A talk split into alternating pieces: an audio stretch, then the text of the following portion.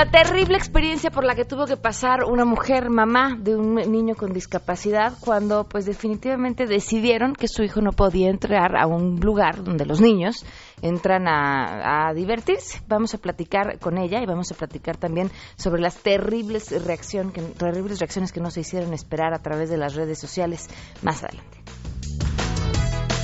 Además estará con nosotros nuestra nutróloga de cabecera, Adriana Sandobla. Ah, Adriana no, bueno, estoy hoy ¡Es lunes! Y ahora sí, estará con nosotros Adriana Sandoval. Vamos a hablar de la obesidad y a quién podemos echarle la culpa de ella. Eso y muchas cosas más. Tenemos buenas noticias. Les tengo que contar unas historias de lo que vivimos este fin de semana. Aquí a Todo Terreno, acompáñenos. MBS Radio presenta a Pamela Cerdeira en A Todo Terreno, donde la noticia eres tú.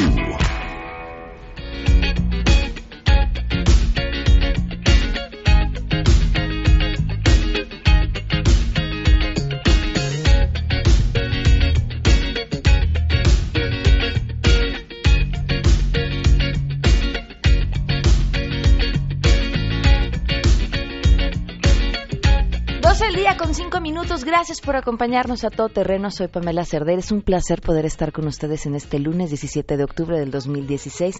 Hay muchas cosas que comentar. Les aviso con todo el dolor de mi corazón que ahorita no jala el WhatsApp. Se me cayó el teléfono el viernes y ya no quiere prender pero conseguiremos uno pronto para poder estar en contacto. Mientras tanto, en Twitter y en Facebook me encuentran como Pam Cerdera y así a la antigüita pueden llamar al 5166125.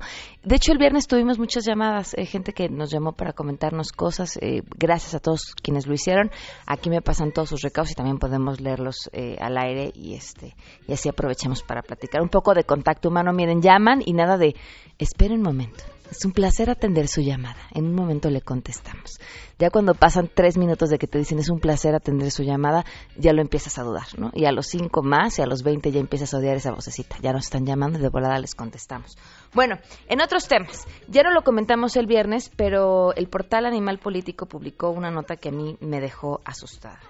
Y habla de en 13 días, tres muertes, eh, tres personas eh, trans asesinadas en el país, en distintos eh, lugares del país.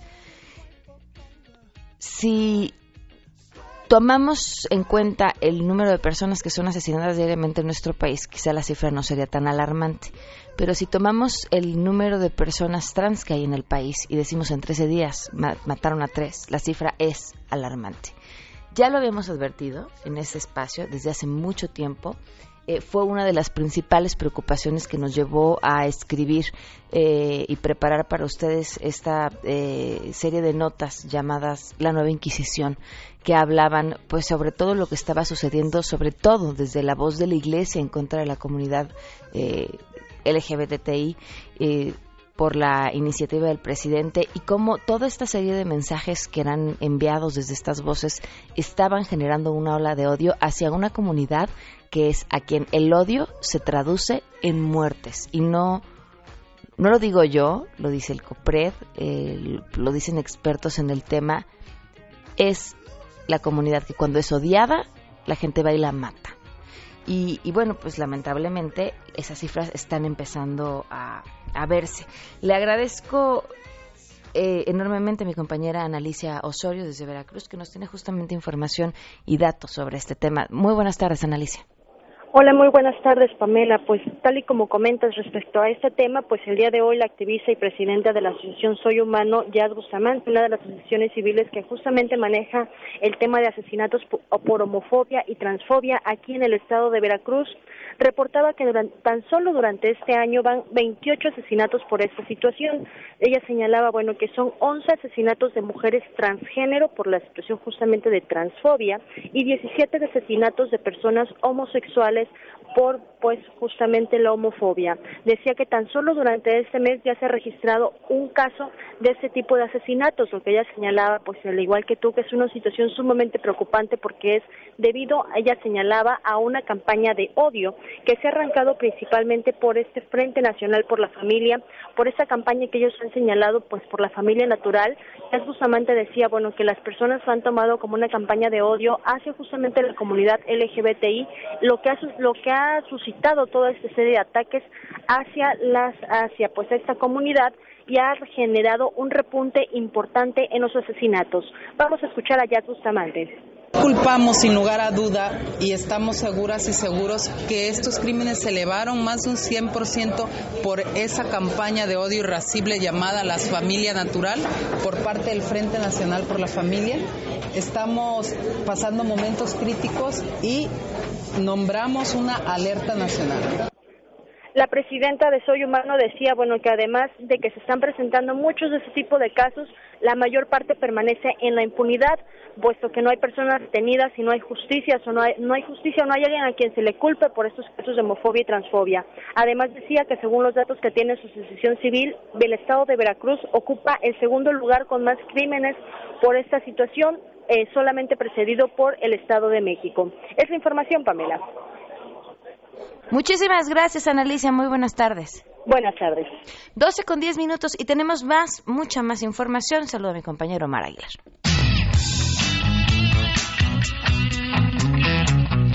Este lunes, el presidente Enrique Peña Nieto encabeza la 59 reunión anual de la Unión Internacional de Magistrados, donde refrendará el compromiso del gobierno de la República con la construcción de una justicia pronta, expedita y equitativa en un hotel de la Ciudad de México. El primer mandatario hablará sobre las buenas prácticas en el sistema judicial para asegurar la transparencia y prevenir la corrupción. Ante impartidores de justicia de todo el país, el político mexiquense hará un recuento sobre el impulso de las iniciativas legales que permiten hacer más eficiente y equitativa el acceso a la justicia. También el Ejecutivo Federal nuevamente expondrá que para fortalecer la justicia cotidiana se presentaron ocho iniciativas de reforma constitucionales, tres reformas legales y una propuesta de ley general realizada en abril del 2016. Asimismo, Peña Nieto hablará sobre la entrada en vigor del sistema de justicia penal acusatorio en todo el país, en el cual se invirtieron 18.700 millones de pesos del 2013 al 2016. Les informó Omar Aguilar García. Alertan agrupaciones civiles que trabajan contra la trata de personas sobre el riesgo de que puedan beneficiarse más de 630 sentenciados por este delito esnable si avanzan las reformas a la ley vigente que se encuentran bajo análisis en comisiones en el Senado de la República. Apremiaron en su caso a atender los casos pendientes de sentencia que podrían sumar más de 400 presuntos responsables. Escuchemos a una de las víctimas. Sigamos con ese pie firme porque si quitan la ley, mis tratantes con una facilidad saldrían. Ahorita yo estoy esperando una sentencia y no saben qué indignación se siente, qué, qué tristeza. Si quitan la ley, pues tus tratantes pueden salir muy fácil con un buen abogado. Yo siento que tomarían pues venganza en mi contra. Entonces, aún así, aunque yo ya soy libre, me trueno los dedos todos los días de decir, ¿qué tal si sus familiares que quedaron sueltos quieren atentar en contra mía? Que ellos están donde tienen que estar. Les ha informado Rocío Méndez. El líder nacional del PRI, Enrique Ochoa Reza, afirmó que su partido no miente cuando asegura que el PAN encubrió al exgobernador de Sonora, Guillermo Padres, quien ya es buscado por la PGR y la Interpol. En entrevista luego de sostener una reunión con la militancia de Chihuahua, el político michoacano pidió al dirigente nacional del PAN, Ricardo Anaya, hacer públicas las actas de la reunión que sostuvo la Comisión Anticorrupción de ese partido con el exmandatario sonorense. Decimos la verdad y basta con eh, pedirle a Ricardo Anaya que haga públicas las actas de la reunión que tuvo su comisión anticorrupción sobre la reunión que ya han reconocido que tuvo ahí eh, Guillermo Padres, dado que si recibieron a Guillermo Padres, aún sabiendo que había denuncias estatales y federales, lo importante es preguntarse y que lo aclaren ante la opinión pública, ¿qué les dijo Padres? Dado que pocos días después de la visita de Padres al PAN han decidido suspenderlo. Si decidieron suspenderlo es porque Padres les dijo algo que les dio a ellos motivos para suspenderlo. Ochoa Reza insistió que los panistas sí encubrieron a Padres Elías y destacó que es un asunto de interés nacional saber qué le dijo un prófugo de la justicia a su partido, informó para Noticias MBS René Cruz González. El jefe de gobierno de la Ciudad de México, Miguel Ángel Mancera Espinosa, llamó a que las naciones realicen con mayor frecuencia las reuniones de ONU Habitat y que se cuente con mayor participación de las para lograr la sustentabilidad. Al acudir a la segunda Asamblea Mundial de Gobiernos Locales y Regionales, esto en Quito, Ecuador, llamó a realizar evaluaciones ambientales al menos cada dos años para revisar la efectividad de los gobiernos. Hoy estoy hablando de que no se haga cada 20 años esta reunión. La reunión se debería de ser con mayor eh, frecuencia, debe ser mucho más corto el periodo de evaluación y las ciudades debemos de tener una participación mucho más efectiva en Naciones Unidas. Ahora somos unos consultores, somos observadores de algunas de las políticas que se implementan, pero ¿dónde está nuestra participación real cuando somos el primer punto de contacto con los ciudadanos? Somos los que cargamos con toda la molestia a veces o bueno, con los resultados que se buscan. El jefe de gobierno llamó a internacionalizar a las ciudades. Hasta aquí la información.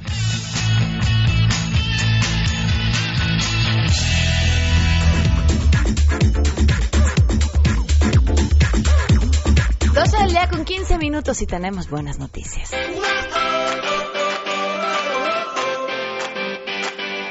Tienen que ver con anticoncepción. Miren, escuchen.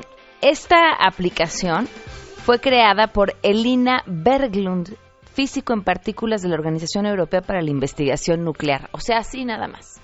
Y entonces esta mujer decidió poner sus conocimientos al servicio de la humanidad, de la fertilidad, por supuesto, y hasta de la anticoncepción. ¿Qué fue lo que hizo? Crear una aplicación para iOS y para Android que detecta los días fértiles con una efectividad del 99.5%. Se llama Natural Cycles y a diferencia de muchas aplicaciones que hoy podemos encontrar en el mercado, la diferencia de esta es que además tienes que agregar la temperatura corporal. Y a partir de agregar todos los días la temperatura corporal, eh, la aplicación, mediante comparación de lecturas, te deja saber qué día eres fértil, mostrándolo en rojo, y qué día no, mostrándolo en verde, así para que pues tú ya decidas qué haces con aquella información, ¿no? Eh, fíjense que, bueno, a ver, les voy a contar, porque yo utilicé una cosa similar hace 13 años para eh, embarazarme de mi hija, que es lo mismo, pero era un aparatito y el aparatito ya tenía el termómetro. Entonces, eso sí, te tienes que tomar la temperatura en cuanto abras el ojo. Abres el ojo, tomas la temperatura y la aplicas, me imagino, en la aplicación, en este caso era el aparatito en el que tomabas la temperatura y ya quedaba ahí guardada. De inmediato. Eh, y después de tres meses más o menos que ya te conoce y conoce las, los cambios en tu temperatura y demás según tu ciclo, este aparatito además te decía las probabilidades de que tengas niño o niña. Por, ya me van a decir, ay, pero es que eso lo determina el hombre, no la mujer. Sí, lo determina el hombre, no la mujer. Pero dependiendo de el momento de la ovulación en la que tú estés. Eh, los espermas masculinos son más rápidos, pero morenantes y los femeninos son más lentos, pero tienen mucho más tiempo de vida. Entonces, dependiendo del momento en el que tú ovules, lo que tarden en llegar, si quien tendrá más posibilidades de llegar será un niño o será una niña, más o menos así. Esta aplicación no te dice del sexo, pero sí te dice de la posibilidad eh, de qué día eres fértil y qué día no eres fértil sin tener que eh, cuidarte bajo otros métodos. Ojo, ojo, que si tú no tienes este eh, una relación pues fija, eh, seria y formal, pues siempre hay que utilizar condón y cuidarse con métodos mucho más seguros. No se trata solamente de no embarazarse, se trata también de no enfermarse y de, jugar por la, por la segura. Pero bueno, resulta una aplicación interesante, se llama Natural Cycles y bueno, finalmente quien está, detrás de ella no es cualquier persona. Ahí se las dejo. 12 con 18, vamos a una pausa y continuamos a todo terreno. Más adelante, a todo terreno. Vamos a platicar con Bárbara Anderson y lo que le sucedió este fin de semana. Queremos conocer tus historias. Comunícate al 5166-1025. Pamela Cerdeira. A todo terreno. Donde la noticia eres tú. Volvemos. Pamela Cerdeira regresa con más en A Todo Terreno, donde la noticia eres tú. Marca el 5166-1025. I don't wanna know, no, no, no. Who's taking you home, home, home, home. I'm loving you so. 12 del día con 21 minutos. Le agradezco enormemente al maestro Marco Antonio Muñoz, gerente de seguridad institucional del sistema de transporte colectivo Metro, que nos acompaña el día de hoy. Bienvenido. Muchas gracias. Gracias por estar con nosotros. al contrario, gracias por la invitación. El, tema de la seguridad, y creo que sobre todo en el metro no, es un tema menor. ¿Qué se está haciendo para, para ayudar a los usuarios? Pues hay eh, varias actividades, Pamela. Dentro de esto, obviamente, tenemos algunos programas que, como ustedes han estado de alguna manera viendo los resultados, es el combatir sobre todo aquellas actividades delictivas que tenemos en el metro, sobre todo delitos patrimoniales. Es ¿Esos son los más comunes? Es lo más común, Pamela. Es lo más común el delito patrimonial, sobre todo, por ejemplo, la sustracción de monederos, carteras, los teléfonos celulares, algunas herramientas electrónicas como los iPads, las tabletas y los notebooks, ¿no? Sobre todo. ¿Y cuál es la forma de operar de estos delincuentes? Pues son eh, grupos que de alguna manera están trabajando en los andenes del metro, aprovechando las aglomeraciones que nos genera cuando tenemos una gran afluencia de usuarios. Esto es el formar una barricada para que el sujeto que va a sustraer el objeto pueda meter la mano, sacar el objeto, pasarlo a la persona que se encuentra atrás de él y a manera como si fuera una jugada, si me lo permite, de fútbol americano, pasar el objeto a la persona que se encuentra atrás y esta tratar de abandonar las instalaciones del sistema. ¿Y lo hacen generalmente la gente no se da cuenta? Tenemos un, fíjese que hay un gran porcentaje de usuarios que no se dan cuenta de que ha sido sustraído el objeto. Y esto hace que eh, en una estación posterior o incluso a veces ya saliendo del sistema, ellos se percaten de que les falta algún objeto. Entonces hay muchas ocasiones en que nuestros usuarios no se dan cuenta de que les han desapoderado de algún objeto. ¿Cómo combatirlo entonces? Porque resulta todavía más difícil si quien denuncia, denuncia ya una estación después o se dio cuenta quién sabe cuánto tiempo después. Lo que tratamos de hacer es eh, establecer un grupo especial de trabajadores del metro, que son los vigilantes que tenemos a nuestra coordinación, y los elementos de la policía uniformada que trabajan dentro del sistema, que son policía bancaria y policía auxiliar. Establecemos con ellos grupos o células de trabajo para que estén armonizados con el trabajo de videovigilancia que tenemos en el puesto central de monitoreo. ¿Esto qué significa?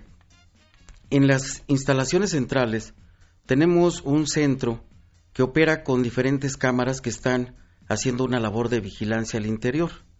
Esto nos permite de alguna manera ubicar en algunas ocasiones a personas que están haciendo este tipo de actividad.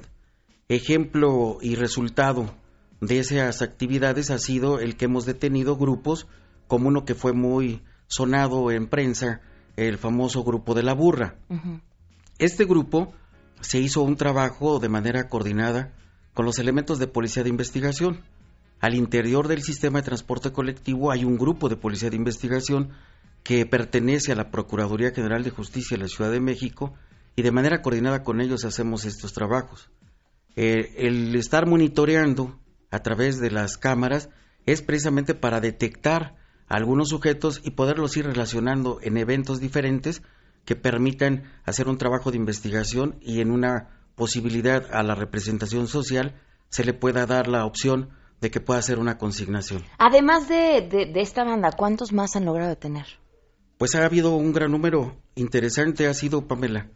A la fecha traemos ahorita un número aproximado de 361 detenidos. ¿En cuánto tiempo? Eh, a partir del mes de febrero, del mes de febrero a la fecha, llevamos ese promedio de 361 detenidos. Todos ellos son detenidos que de alguna manera existe la imputación por parte del usuario.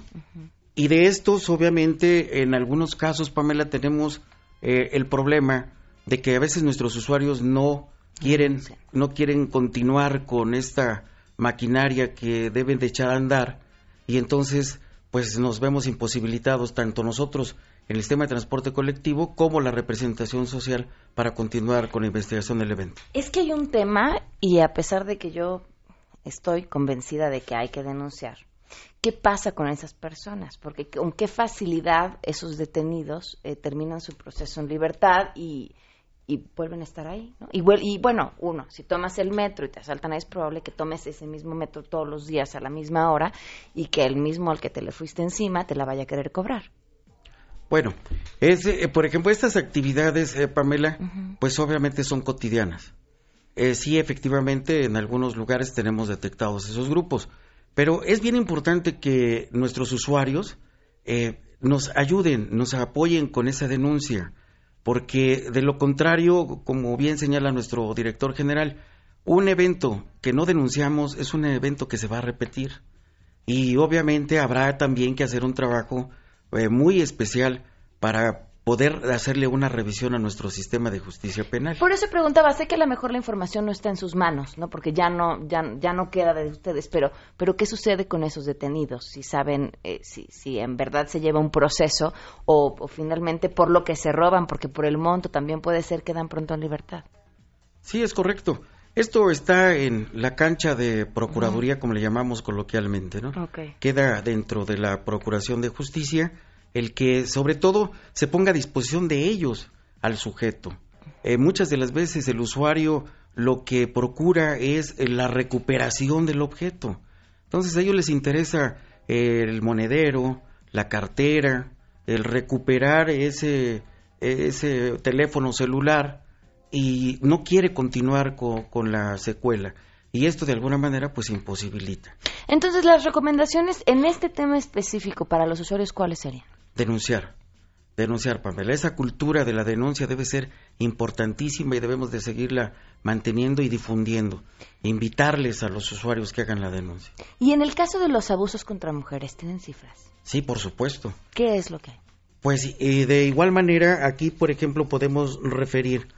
El programa se estableció en el mes de abril para que pudiéramos también eh, generar un mecanismo de acción disuasiva al interior del sistema de transporte colectivo. Y esto ha implicado y nos ha traído como resultado que las mujeres que hacen la denuncia de algún abuso o de alguna conducta que hayan sido objeto, nosotros atendemos de manera inmediata, ya sea con nuestro personal de vigilancia o bien con los elementos de policía, para de inmediato poner a disposición al sujeto que se le imputa la conducta a disposición de la autoridad eh, ministerial. Aquí tenemos 262 casos de que hemos puesto a disposición. A ver, ¿puedo ver tus cifras anteriores? Es que me, llama la atención. Son 262 sí. en caso de abuso sexual. ¿Y en caso de robo cuántas serán? Tenemos 361, comentaba. Esta cifra es desde abril y la otra es desde febrero. Sí, es correcto. O sea, no es mucho menor o sea, no, son muchos menos los casos de personas que abusan sexualmente que aquellos de que roban. Eso es trágico, sobre todo para las mujeres. Sí, claro. Por supuesto, el programa va encaminado precisamente a eso, Pamela. O sea, lo que tratamos es de garantizarle a las usuarias que están en nuestro sistema, garantizarles una seguridad para que puedan de alguna forma transportarse de manera de manera pronta a los lugares donde se dirigen. Se repartieron los famosos silbatos, en cuya polémica no vamos a entrar en este momento, pero pregunto, ¿los siguen usando?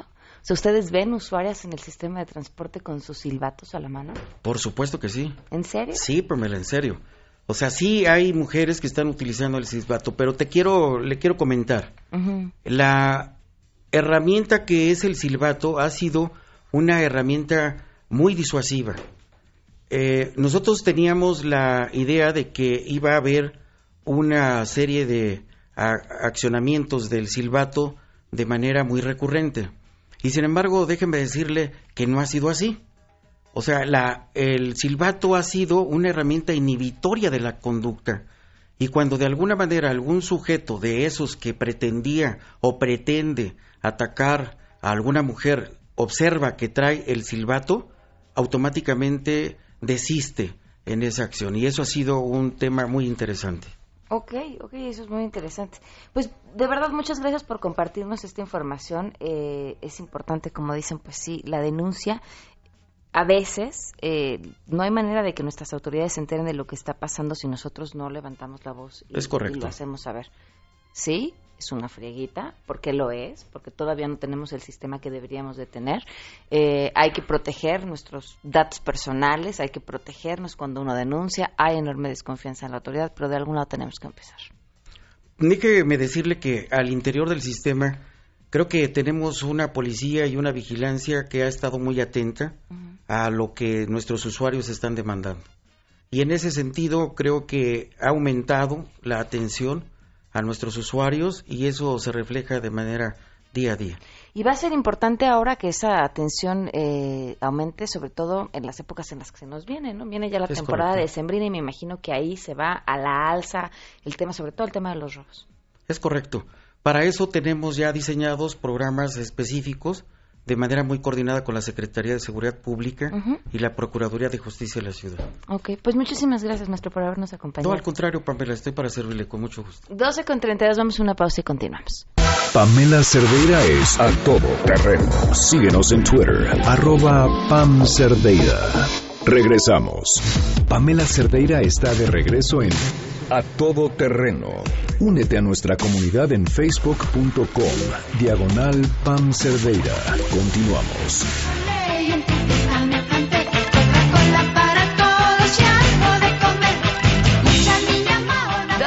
12 del día con 37 minutos. Gracias por sus mensajes en Twitter. Julián, los policías que en ocasiones van en los vagones están amafiados hasta con los ambulantes. Hay mutuo acuerdo. Eduardo, eh, muchísimas gracias. Eh, ¿Cómo se denuncia en el metro? Bueno, primero tienes que avisar ahí para que lleguen los policías y después, me imagino, te trasladan al Ministerio Público. Eh, Julián, eh, mínimo son tres, se cubren entre ellos si te das cuenta y quieres reclamarles te agreden o dejan tirado el equipo y salen rápido. Pues sí, es más o menos lo que nos estaba diciendo, no, no, no es, no es uno solo. Eh, fíjense, y ya que estamos hablando de temas de seguridad, no viene a platicarnos de eso, viene a platicarnos de otra cosa, pero la voy a aprovechar. Está aquí Adriana Sandoval, que ya la conocen, nutrióloga, bienvenida. Hola Pamela Cerdeira, gracias, ¿cómo estás? Bien, pero Adriana también es corredora y corre en el bosque Tlalpan, donde últimamente, tristemente y últimamente ha sido noticia por los hechos en los que diferentes mujeres han sido o han sufrido un intento de abuso sexual o han sido abusadas sexualmente. La penúltima vez que esto sucedió eh, se levantó eh, una serie de quejas, sobre todo porque se echaban la bolita entre la delegación, que era la de la administración pasada, y la Secretaría de Seguridad Pública, y entre que nadie sabe a quién le toca protegerlos. Hubo seguridad un rato, después se quitó y ahora sé que fue un par de semanas hubo otro evento, ¿no? Sí, hace más o menos dos semanas encontraron a una niña, además de abusada sexualmente, golpeada, con una lesión fuerte en hueso, que digo, lo sabemos por, pues porque nos ha llegado información, pero la cuestión es que no nos cuentan, y yo creo que la gente que vamos ahí tenemos derecho, porque bueno, estamos ahí todas las mañanas y tenemos que saber qué está pasando, ¿no? Es un espacio de todos. Y la otra es que ahora sí hay policías, pero están en una zona donde está lleno de gente, o sea, no realmente donde se necesitan.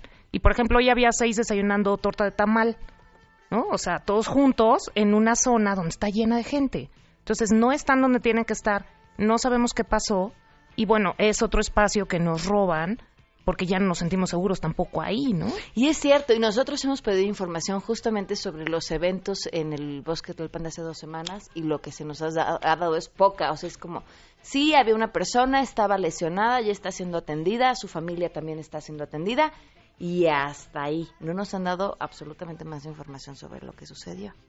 Oye, yo por ejemplo tengo un grupo de corredores. De ese grupo han abusado de tres personas, o sea, y estoy hablando muy cercanas. No todas han llegado a ser un abuso sexual, pero sí las han golpeado, sí las han agarrado por atrás. O sea, una cosa, pues sí de temer, ¿no? Y aún sabiendo eso, pues nos gusta hacer ejercicio, queremos recuperar esos espacios, pues los tenemos que exigir, pero a veces ni siquiera sabes con quién ni dónde, ¿no? Pues es importante no quitar el dedo del renglón, ¿no? Y no rendirnos, porque tampoco tendremos que empezar a tomar medidas como no vayas a correr sola, no te subas a las partes del bosque donde está. Porque no tendría que ser así, porque tendríamos que tener el derecho de ir a donde se nos pegue la regalada gana sin que el miedo empiece a decidir por dónde nos movemos y por dónde no. No, y sabes que Pamela, por ejemplo, nosotros decidimos tomar un curso de defensa personal, eh, varias corredoras. Porque no vamos a correr armadas, o sea, esa no es la política, no va por ahí, ¿no? No es hacer violento el asunto, ni, ni con un bat, o sea, pero simple y sencillamente que si te pasa algo, por lo menos te puedas intentar zafar. Digo, esto es penoso, ¿no? Que, que por tratar de no ser violento, pues te tengas que limitar a lo que tu cuerpo puede hacer como mujer, que la- yo soy chiquita, ¿no? O sea, la diferencia de fuerza de un tipo que viene a lo mejor drogado, que es agresivo algo así, pues es completamente diferente, pero no, no tenemos más. Y que además te agarra desprevenido. Exactamente. ¿no? Bueno, pues ni hablar. Ahí está, ahí está el punto, se los dejamos. Oigan, cambiando de tema, ahora sí, Adriana, vamos a hablar de Ahora cosas, sí. vamos a hablar de cosas más feas. Exacto. La obesidad. A ver, me decías en la mañana, ahí son muchos los factores que la causan. ¿Cuáles son? Yo pensé que nada más era la comida. No, es que, o sea, lo que, va- lo que vamos a hablar ahorita es todos los factores que afectan la obesidad y el sobrepeso. Entonces, hay unos que no son modificables, otros que sí. O sea, los no modificables ya sabemos, es género, o sea, si eres hombre o mujer, tu edad, y pues obviamente las cuestiones genéticas, o sea, que si en tu familia hay antecedentes de diabetes o X, ¿no? Esa es la principal. Y luego tenemos los modificables, que ahí están alimentación y ejercicio. O sea, ahora los no modificables, pues no nos podemos como escudar en ellos. O sea, no sabes la cantidad de pacientes que llegan y me dicen, no, es que en mi familia todos somos gordos. Pues no, o sea, no va por ahí. Más bien tienes que ver cómo le haces para que tú no tengas ese problema. A ver, existe el, es que somos de hueso gordo, de hueso ancho, y entonces como soy de hueso ancho siempre me voy a ver así de este tamaño. Sí. O sea, ¿Sí? no es que sea Sí hay ancho. personas de hueso ancho. Hay gente que tiene mucha masa muscular. Ok. Hay personas que sí pesan más, porque sus órganos, sus huesos pesan más. Pero ahí lo que tenemos que ver es cuánta grasa y cuánto músculo tienen. Ok. O sea, el que seas pesado no implica que seas obeso. Por eso es que este índice de masa corporal que se usa como pues como de referencia, que es muy sencillo de tomar, que es peso y estatura, realmente no nos dice mucho de muchas personas. Hay personas que no corresponden a un peso. A lo mejor los ves de, de 90 kilos, pero no tienen grasa de más. Entonces nada más pesan mucho porque son muy musculosos. Sí, eso sí existe. Ok, perfecto. Pero hay que Pero- Pero no es el hueso el que es ancho. No, pero lo que no se vale es que tú digas que eres de hueso ancho si no te han hecho un estudio o alguien, un profesional te ha dicho que realmente eres de hueso ancho o muy musculoso o algo así, ¿no? Ok. Este, porque a veces te digo, te dicen, "No, es que yo soy grandota." Y les ves que traen una cantidad de grasa corporal que no necesitas ni medirlos para saber qué. Oye, y además obesidad. dices, en mi familia todos son obesos, seguramente es que en tu familia comparten los mismos hábitos. Más allá de que sea un tema que podría ser genético. ¿Sabes qué, Pame? Eso se llama ambiente obesogénico. Decía Gaby Vargas en la mañana, creo que fue hoy, es, además es contagiosa. ¿no? O Claro. sea, sí está comprobado que si tú te relacionas todo el tiempo con gente que tiene sobrepeso, vas a acabar teniendo sobrepeso. Claro, no porque se te pegue, pero pues también se antoja. No, y los hábitos son así, Claro, ¿no? pues vamos a echarle las mismas cochinadas. Oye, yo me acuerdo en mi casa chiquita y en casa de mi abuela, en casa de toda la parentela, siempre había una quesadillita bien frita para empezar, una botanita, o sea, y te consentían así, ¿no? El postre para cada uno. Entonces, claro, eso pues es un ambiente obesogénico, aunque sea por amor. Te están haciendo este que te conviertas en gordo, ¿no? Ok. Y muchas de las casas son así, sobre todo porque tenemos mamás, abuelas, tías que son muy metidas en casa, en la cocina. Todavía hay por ahí esos grupos que socialmente y culturalmente este, te alimentan para darte gusto, ¿no? Ahora, hablabas de los no modificables y en estos está, por ejemplo, en el sexo, las mujeres, la hormona nos ataca. La hormona nos ataca. ¿Sabes qué, Pamela? Tenemos menos músculo en cuestión proporcional es- eh, si diferenciamos hombres y mujeres. Eso hace que gastemos menos calorías. Somos una maquinaria lenta. O sea, imagínate que somos como un coche híbrido y los hombres son como un coche de ocho cilindros. Entonces, claro, ellos gastan energía nada más por respirar. A nosotros nos cuesta más trabajo perder peso. Y si a eso le sumas el cambio hormonal y los embarazos, pues ya para qué te cuento, ¿no? Entonces sí, eso es más complicado. Pero de todas maneras lo tenemos que hacer, ¿me entiendes? O sea, es parte del trabajo.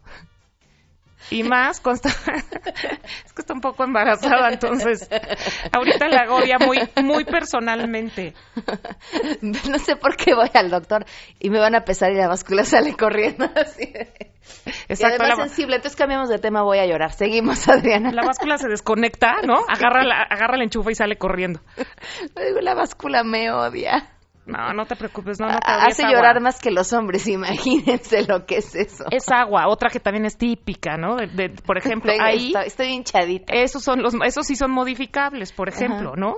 el qué tanto reaccionas al agua o no. Oye, y ahora, bueno, ya sabemos que la alimentación y el ejercicio son los modificables, pero un poco lo que les quiero platicar ahora es cómo darte cuenta cuál te afecta más.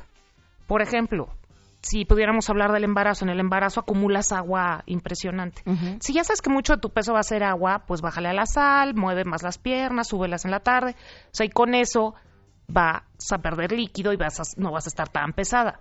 Eso sería, por ejemplo, en quien acumula agua. Ahora, las otras cuestiones también es, ¿cómo sé si me afecta más el ejercicio o la comida? Por ejemplo, si tú, no sé, tienes mucho trabajo y unos días no haces ejercicio, te subes a la báscula y pesas menos, pero te sientes como más eh, flácido, te ves celulitis y sientes que tienes más lonjita a pesar de que pesas menos, entonces el ejercicio es vital para ti. ¿Por qué? Porque eres una persona que pierde músculo fácilmente. O sea, obviamente si vas a una consulta o algo así, te lo van a decir con algo, con, con una fórmula o con alguna máquina especial, pero si no, lo puedes saber tú solito. Ok. Si te pasa eso, entonces, cuando tengas mucho trabajo, a lo mejor no puedes cuidar tanto lo que comes, pero sí dedícale cinco minutos a hacer ejercicio intenso. Por ejemplo, ponte a hacer lagartijas, brincos, lo que sea. ¿Eso es suficiente para no perder masa muscular? Sí, puede ser que sí. O sea, hay personas que de todas maneras, este, pierden. Pero lo que puedes hacer es mantener la que ya tienes. A lo mejor esas dos o tres semanas de entregas y cosas así de locos, igual y no vas a ganar, pero por lo menos que no las pierdas, ¿no? Si se meten a internet pueden buscar los mentados burpees o los brincos estos que levantas los brazos que se llaman jumping jacks. O sea, con que hagas cinco minutos de eso al día, es muy fácil que mantengas tu masa muscular. Okay. Ahora hay personas que les pasa lo contrario. Estos que dices que son este los de hueso ancho, por ejemplo, esos a lo mejor pueden pasar dos semanas de no hacer ejercicio y tienen los músculos divinos marcados preciosos, pero sí les afecta a lo mejor comer mal. Okay. O brincarse alimentos, ¿no? Entonces aquí lo, lo que es importante es como aprender de tu propio cuerpo. O sea, hacer una lectura de cómo me siento hoy que no desayuné, hoy que dormí mal, o estas dos semanas que no he hecho ejercicio. O sea, porque también de eso se aprende. Y eso solamente lo podemos saber nosotros. Y obviamente comentarlo con un experto, y a lo mejor él te va a ayudar, pero de entrada, si tú lo ubicas, es mucho más fácil que lo puedas modificar. Oye, y en cuanto al qué de lo que comes es lo que influye en la obesidad. Pues, ¿en qué de, qué tipo de alimentos bebías así? Pues mira, realmente te afectan todos. Aquí la cuestión es, como siempre hemos dicho, la cantidad y el hacerlo no todos los días, o sea que el consumo de alimentos que no sean de tu de lo más sano, pues sean eventuales, que te puedas comernos el pastel que te fascina, pues a lo mejor una vez al mes. Ay, al mes. ¿Tú qué querías a la semana? pues una vez a la yo creo que una dieta balanceada debe de llevar por lo menos un día a la semana de que hagas lo que se te dé la gana, ¿no? Sí, sí puede ser, pero no un día, una comida. Bueno, una comida a la semana. Y siempre y cuando no tengas problemas de salud, Pamela, porque por ejemplo, yo te puedo decir, come lo que quieras, pero si, si ya tuviste, este, no sé, un infarto por placas de colesterol, pues no, o sea, ni un día a la semana vas a poder comer carnitas, no sería como muy sano, ¿no? Pero si no tienes problemas de salud, sí te puedes dar el lujo de, una comida a la semana. Una comida a la semana, pero escoger bien tus batallas. tu pastel una vez al mes es comer un postre 12 veces al año, no es uno no puede ser feliz. No, dije el preferido y los demás días comes frutita con cottage y... No, no es cierto. No, depende del caso. No, y hay opciones, ¿no? Hay maneras de, cocinar cosas ricas que no necesariamente tengan todas las calorías del mundo. No, y sabes que si estás en un ambiente rico, estás con tus amigos, este, te quieres tomar tu cubita, te quieres comer el pastel, bueno, no va a pasar nada, porque en la semana pues vas a tratar de llevar una vida sana. Okay. O sea, el chiste es tomar buenas elecciones lo más que se puedan, y cuando no, que las disfrutes. Tienes toda la razón. ¿Tu Twitter, Adriana? Es arroba Sandoval, y ahí lo que necesiten. Muchas gracias. Gracias a ti, Pamela. 12.50, vamos a una pausa y volvemos. Si tienes un caso para compartir, escribe a todoterreno.mbs.com. Pamela Cerdeira es a todoterreno.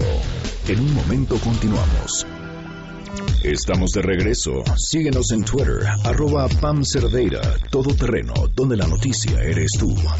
Continuamos.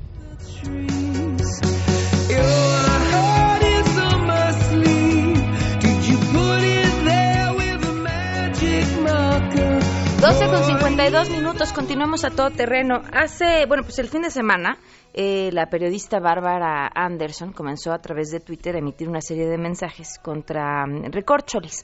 Leo el primero de ellos. Dice, son una vergüenza, no solo no tienen habilitado su elevador para personas con discapacidad, sino que no aceptan a Luca, quien es su hijo, por su parálisis cerebral.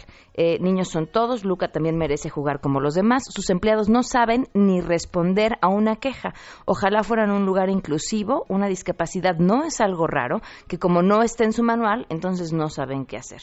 Eh, el libro de quejas es una tableta que no anda y su teléfono de quejas no existe, y en fin, así los mensajes. A esto se le dejaron venir también una serie de mensajes espantosos por parte de algunos usuarios. Eh, tenemos una tendencia a ponerle mucho más atención a la gente idiota y violenta como la que le contestó que a aquellos que le dieron su apoyo, que estoy segura fueron mucho más. Eh, sin embargo, vale la pena mencionarlos porque después del daño que le hicieron eh, en este lugar tras no permitirle el acceso, no de la forma en la que era debido, no puedo ni siquiera imaginarme el daño que las personas que han estado insultándolo a través de redes le están haciendo y el tiempo que ese daño va a quedar en su corazón. No sé qué clase de castigo se merece una persona que se atreva a burlarse de una persona con discapacidad y atacar a una mamá que lo único que está haciendo es defendiendo los derechos de su hijo y no solo de su hijo, ¿eh? de los de todos, de todas las personas, porque nunca sabemos quiénes podemos estar por una razón o por otra en su lugar. Le agradezco enormemente a Jacqueline Loast, eh, titular del COPRED, que nos acompaña esta tarde. Jacqueline, ¿cómo estás? Muy buenas tardes. ¿Qué tal, Pame? Eh, ¿Cómo estás? Muy buenas tardes. Muy buenas tardes. Pues eh, cuéntanos más sobre esta triste historia. Mira, a mí me parece que son como que podemos ver desde tres puntos de vista. Uno es del desde el establecimiento mercantil, uh lo cual déjame decirte que no es la primera vez que nos sucede que en los establecimientos mercantiles, estos de juegos para niñas y para niños, ¿no? Eh, tengan este tipo de reglamentos poco, poco incluyentes, ¿no? Entonces, por un lado, eh, esta mirada de lo que realmente es la accesibilidad. Y la accesibilidad no solamente es un tema de rampas, no solamente es un tema de elevadores, ¿no? Sino verdaderamente es crear a las personas que tengan alguna discapacidad, cualquiera que ésta sea, un ambiente de movilidad, de acceso y de seguridad eh, de acuerdo a las necesidades de cada quien. No me sorprende cuando Bárbara habla sobre el tema de los elevadores. Es algo recurrente y constante que tenemos. Para muchos incluso lo que hacen es que aunque la norma marca que exista un elevador para personas con discapacidad, lo que hacen es que le dan este uso también al elevador de carga, lo cual es todavía eh, habla de la poca sensibilidad que tienen de lo que estamos hablando. Sí, claro, poco respeto a la dignidad, punto. Cero respeto. Y además, eh, eh, a mí me gustaría mucho también que alguna vez pudieras entrevistar a Federico Freshman de Libre Acceso y cómo ellos aquí en el Consejo ya y a varios inmuebles nos ayudan a cómo ser accesibles y realmente es que el costo no es tan elevado como se cree. Entonces, por un lado tenemos un problema de cómo miramos la accesibilidad para todas y todos y que cuando hablamos de ciudad incluyente, eh, hablamos de que esa posibilidad de que también una mamá con una carreola se pueda mover fácilmente, de que una persona adulta mayor y por supuesto una persona con discapacidad, pero con su familia también. Lo otro que me gustaría abordar es esta parte de las redes sociales. Mira, es em, reiterativo eh, cómo las redes sociales se burlan de cualquier grupo en situación de vulnerabilidad. Hoy eh, le tocó, eh, pues, a Bárbara, le tocó a su hijo, pero es común. Nosotros lo que tratamos de hacer en el Consejo muchas veces es responderles, pero les respondemos cuando nos damos cuenta que son personas de verdad. Ahorita aquí en mi área de COPRED empezaron a hacer una revisada y nos encontramos que muchas de las respuestas pueden ser de máquinas, lo cual también nos hace pensar en quién eh, tiene interés de hacer menos cabo al mensaje que da Bárbara, ¿no? Desacreditándola a ella y a su hijo, ¿no? Mm, es interesante investigar eso, ok porque eh, la verdad es que eh, es algo con lo que nos encontramos muy frecuentemente, que los establecimientos mercantiles se sienten agredidos, creen que porque el inmueble es de ellos y pagan la renta y los juegos es de ellos y ellos estipulan el reglamento, pueden eh, discriminar. Ya que Cuando hay una ley muy clara que dice que todas las personas tenemos derecho al acceso y sobre todo las niñas y los niños a la recreación, todas, ¿eh? Nunca les pone apellidos de quiénes sí y quiénes no. Jacqueline, me tengo que ir, pero brevemente, ¿habrá un proceso en contra del establecimiento?